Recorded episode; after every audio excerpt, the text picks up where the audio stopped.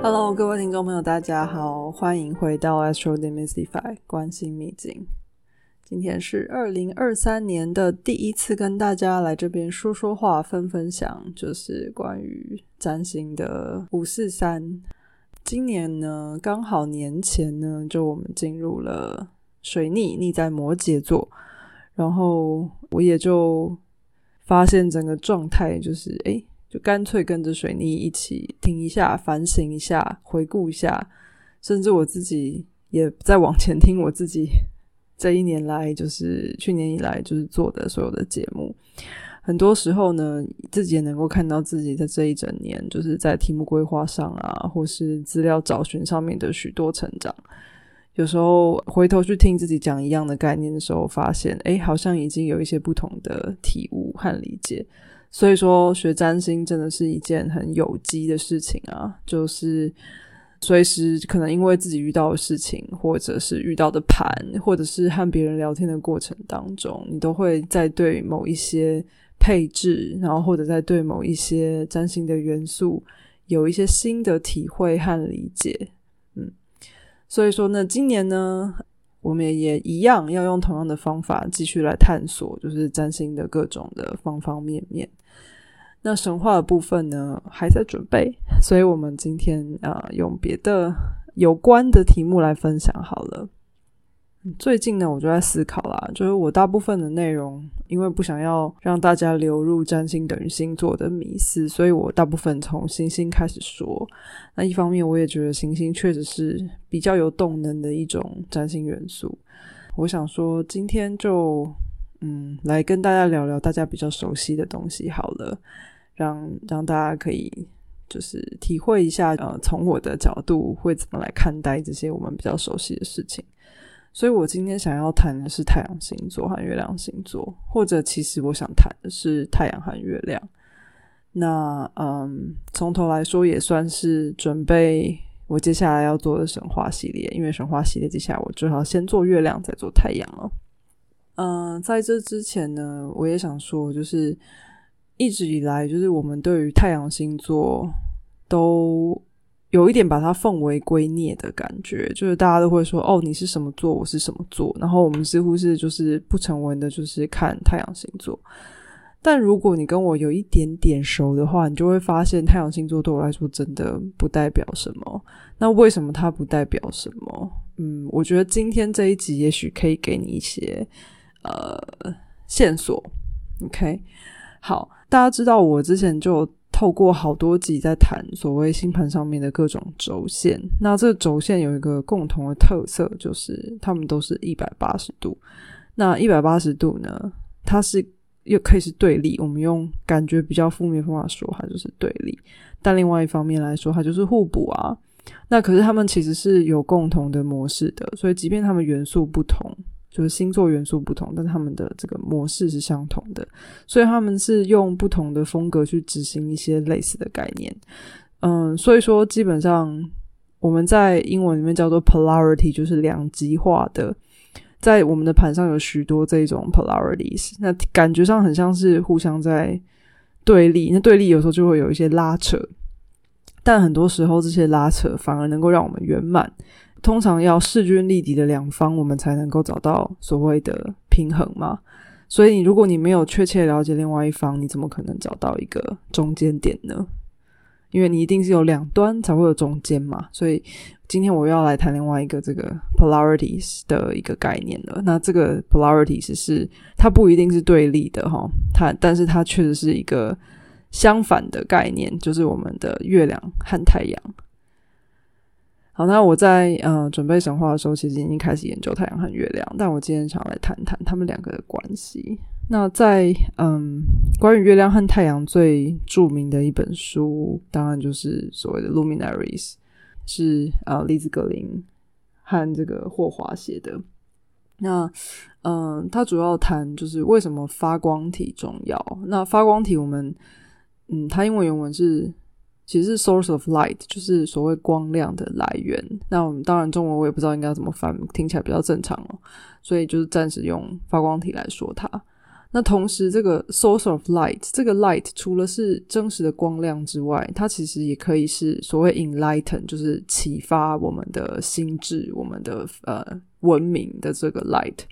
所以，同时也代表就是呃，有些时候就是在某一个时代里面会有一些极端的天赋，然后带给世界很多的启发，甚至是指引我们进入到下一个文明，比如说。火药的发明就把我们带入下一个时期，对不对？然后电灯的发明把我们带入下一个时期，或者我们今天讲近代一点，可能爱因斯坦的量子力学就是大家都还没参透，但是他就把我们带到了下一个时期去。所以，嗯，这件事情就让太阳和月亮就是成为能够指引我们的。文明、人生，甚至是文明的一个重要的来源，所以他们有点像灯塔的感觉，对不对？所以就是，所以我们才会把月亮和太阳就是称为是发光体。那为什么他们两个？我们虽然说天文学上知道说月亮是并不会发光的，它是反射太阳的光，但是在我们就是想象我们不懂科学，在我们呃每天早上起床看到天空里太阳升起。白天的时候的那个光亮就来自于太阳，而晚上你想象没有灯光的时候，晚上的所谓的 source of light 灯亮光的来源就来自于月亮嘛？所以在占星里头会认为说，呃，月亮就是晚上的太阳，所以我所以这些呃跟所谓白天相反的一切，就会与月亮的特质有关系。那我们都可以用这样的这个象征性去思考太阳和月亮对我们来说的意义，因为今天我们就可以把白天和晚上各种不同的特质与象征的符号啊、意义啊，就带到就是太阳与月亮星座对于我们人格发展的影响。好，那这道光呢，就真的确实像一座灯塔一样，它可以指引我们成为我们想要成就的样子。那我们一直在花时间，就是我们在长大的过程当中，去花时间演化，花时间成长。那太阳这个白天的光，它是属于比较实在的，就是很比较不带感情的，它就是亮，对不对？太阳就是火热的亮，你还不能跟它太靠近，你会被烧伤嘛？那太阳会带着这个很很针对很。很聚焦的这个光亮，带于我们去往前探索，属于我的个人神话。所以，我我应该有说过，太阳其实像是我们的英雄之旅，我们的英雄的这个样子。所以，它不只是为了存活而已哦，它更重要的是说，我为什么要发亮？我是一个英雄，我的意义是什么？我的人生目的是什么？我们的快乐从哪里找？那谁来主掌这个生存这件事情呢？其实反而是月亮哦。所以你看哦，我们晚上睡觉，然后去滋养我们的身体、我们的心灵，然后我们在白天的时候去去消耗、去呃去发光、去给予。所以月亮反而是助长了我们的这个灵魂啊、生命的体验，然后它也和我们的生命之源的联系更强。因为我们透过月亮，才可能探索那些我们平常比较看不见的东西。你看白天和黑夜，黑夜是不是比较容易藏起来，对不对？所以无意识啊、潜意识的东西和我就是月亮比较有关。然后我们活着生存这个本能、沉潜的这个部分，也都跟月亮有关。所以为什么呃看得见的东西比较是太阳的事情，但是看不见的，甚至是灵魂的比较灵性的东西，就会和月亮有关系。好，然后同时呢，太阳也是更有意识的、更专注的，比较是思考类型的事情，就是感觉很理性、很左脑。他们是用来做决定的一种力量，但月亮而是比较冲动的，因为月亮有时候是凭感觉，对不对？它就是自然怎么样我就怎么样，然后有时候是我也不知道为什么会这样，然后我就想要这样，就是就听起来就是比较月月亮相关的东西，但是它。我就想要这样的那种时候，通常是因为那一种呃所谓 impulsive 的，就冲动的这些决定，能够满足他当下的生存本能。月亮有个很重要很重要的点，去驱动月亮行事，通常都是因为安全感，要么没有安全感，所以他想要去做一些事情去增加他的安全感；要么就是因为他很有安全感，所以他有办法去给予、去去试出他的呃各种照顾啊，或者是去滋养别人或自己的那些动作。那另外还有很重要的事情，太阳是我们清醒的时候的样子，所以它去所有的时候，它都是有意识的。它会关注在我们有兴趣的地方，然后我们会不断的去去追寻刚刚讲的意义是什么，目的是什么，快乐在哪里。但是月亮不是月亮，就是满足满足现在，就是有时候它也是靠一个就是灵感，它靠一个就是 gut feeling，就是我现在觉得直觉是这样，然后冲动想要这样，然后满足的是当下情绪上面的需求。那所以。嗯，我刚刚讲到现在，你有发现太阳和月亮都是我们的面相，但是它其实有时候会互相打架，对不对？所以就回到我刚刚说的，就是在我们的盘上以及在我们的人生有很多的两极化的状况，我们应该可以想象，我们也常常会在这两种状况当中摆动。甚至来说个故事，举个例子好了，就是嗯，假设你今天去一场 party，或者你就是去一个。嗯，很 chill 的、很舒服的咖啡厅好了，然后他放着爵士乐，然后你正在一个很舒服的、很放松的、很甚至安静的，就是很真的就是很 chill，然后甚至还呃喝点酒好了，就是然后灯光也没有很亮这样子，结果突然之间有一个人突然间打破了东西，然后尖叫。然后你这个原本就是脑子里面已经慢慢缓下来，然后整个身体很放松的状态，突然间就整个绷紧了，然后你那个 chill 的感觉可能瞬间就没有了，对不对？所以这个时候你就可以想象，哎，你原本是进入了一个很月亮的、很放松的、很很很 relax 的状态，结果你突然间你需要把你的意识拉回来，因为哎有危机了，你需要把你需要清醒回来。你要有效率的决定，你现在还要待在这里吗？还是这里是不是有什么危险？你是不是要赶快离开？对不对？那再讲简单一点，甚至我们每天早上起床，其实也就是从月亮的状态上起床，然后在我们清醒的过程当中，我们回到了就是太阳的这个这个状态。我们必须要很有理性的准备好要去上班，然后准备好今天要带什么东西出门等等。那好了，每个人都有太阳星座和月亮星座。所以，如果我们只看太阳，我们等于只看到这个人清醒的那一面而已。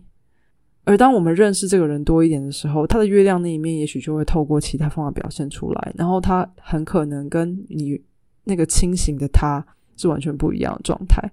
那我这样讲，大家有没有感觉？就是，诶，确实啊，人可能就是去喝了酒以后都会变另外一个样子。当然，有些人可能还好，但是你会知道，有一些人在喝了酒比较放松的时候，他会有一个另外的面貌。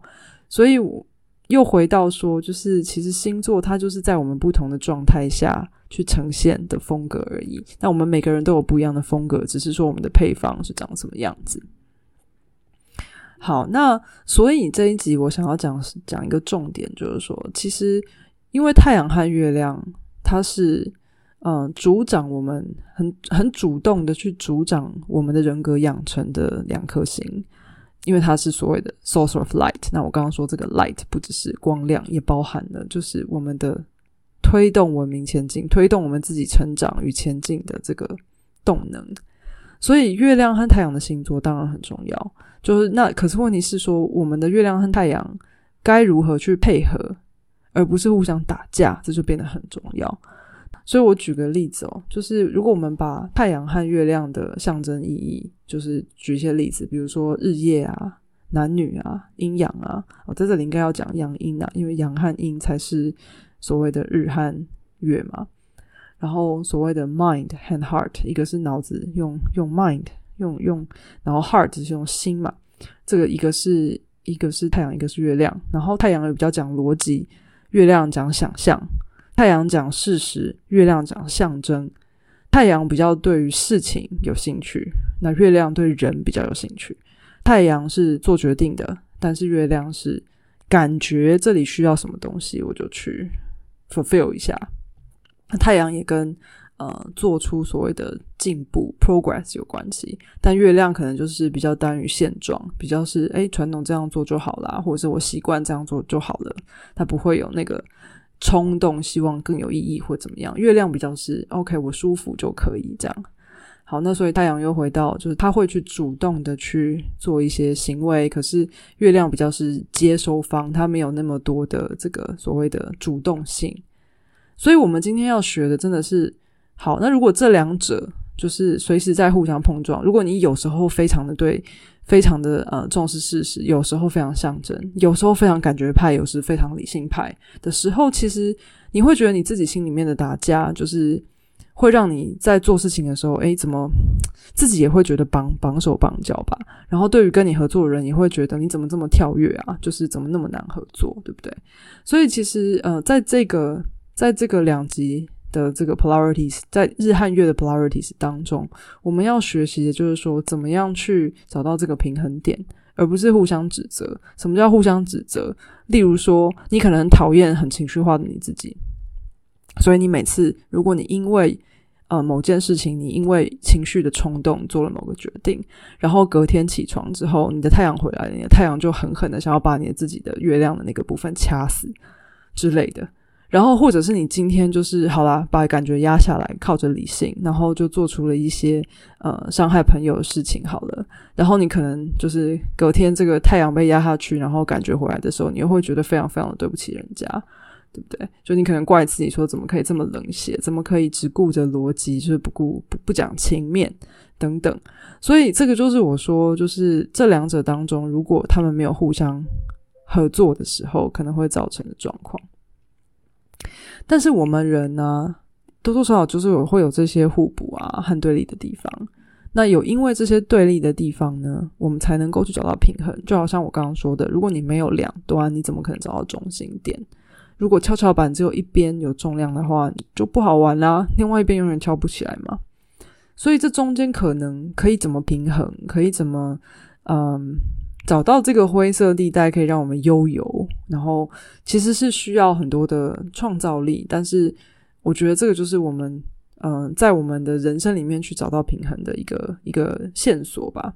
那像比如说，嗯，我刚刚讲到，诶，就是太阳是比较主动的，那月亮可能是比较被动的。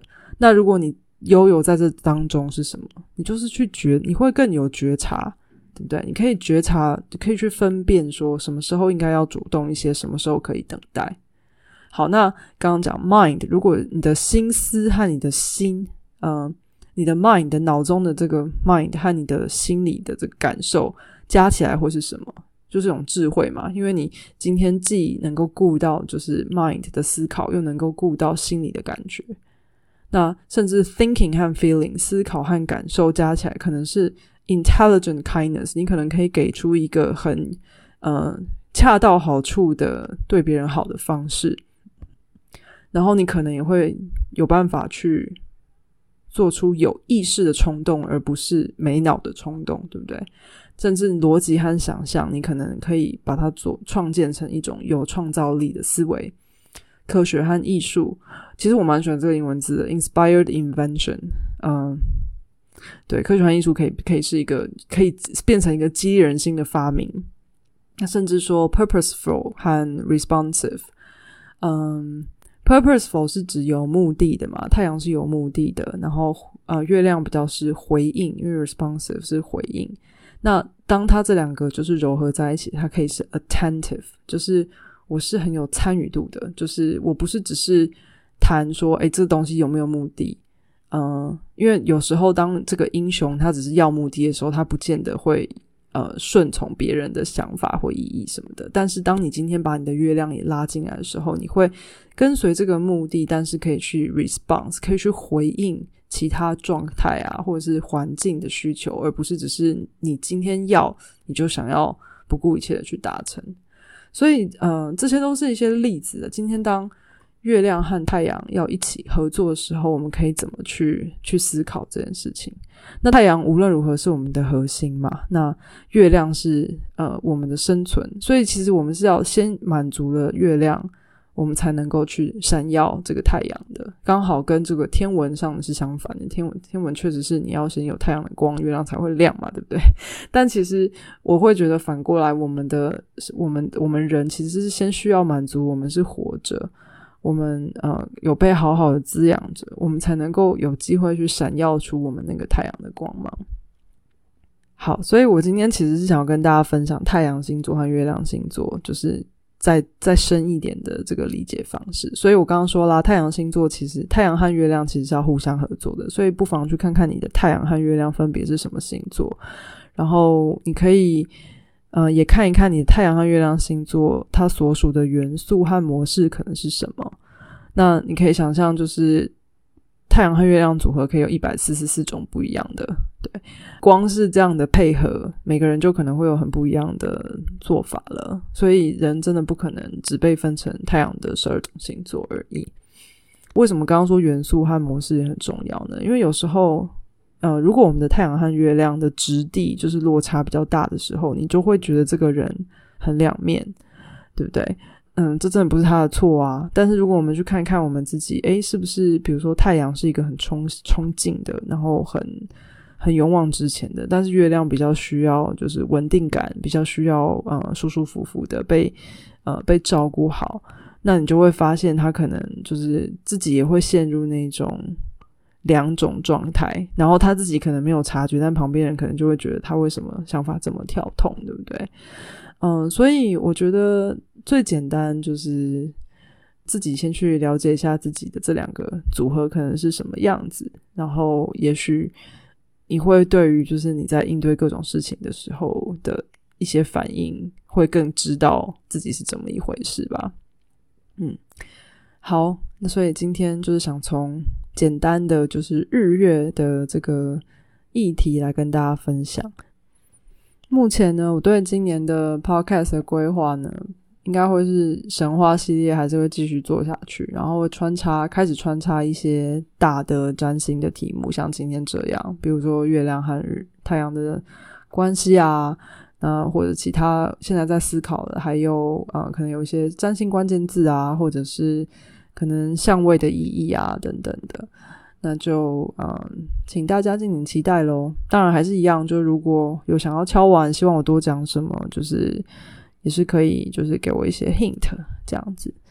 那嗯，最近其实，在呃沉前，因为毕竟水逆嘛，就想说来回顾一下。那沉前的时候，也顺便把我的这个网站做了一个雏形出来。之后呢，如果有兴趣。咨询的朋友们，就是网站上面都有可以直接预约我的时间等等，嗯，然后呃，目前也有一些计划要开课了，所以毕竟我觉得哦，光是我来解读解盘，就是在我。许多就是个人咨询的这个经验当中，觉得有时候如果大家也能够嗯多了解占星的话，在我们的咨询过程当解盘的感觉会更不一样，因为毕竟那是你的盘，你知道吗？就是我把你的盘，嗯，我我来解你的盘，其实不如我们讨论你的盘。我把我认识的占星，然后你把你的人生，就是我们做一个对照。其实我相信那会是更嗯有意义的方式啊，毕竟。占星盘就是一大堆的象征符号啊，那象征符号如果跟你没有关系，它就没有关系。但如果我们从这些象征符号里面，你得到一些启发，那就是你的，你就可以带走它，然后去思考你以后要怎么用它。这还是一样哦，就是一直以来都是我对于怎么使用占星这个工具的一个想法。然后二零二三年，我也希望继续坚持这样的想法。好哟，今年呢，嗯，如果以以这个占星盘来看的话，其实不会比去年呃容易。老实说，就是今年应该会有更多的动荡。毕竟我们要进入一个很大的这个行运的时代的转折了，大概在三月底以后的事情。所以，嗯，大家要系好安全带，但是记得要踏上驾驶座，不要就是被这个潮水所推推走这样子。那总之呢，就是今年。我希望可以更认真的，就是在这里陪伴大家，然后也分享更多，就是我在占星上面的各种学习和体会。Hello，感谢大家一直以来的支持。那希望我今年的各种计划都能够也符合大家嗯的兴趣和期待。那我们就下次见喽，先讲拜拜。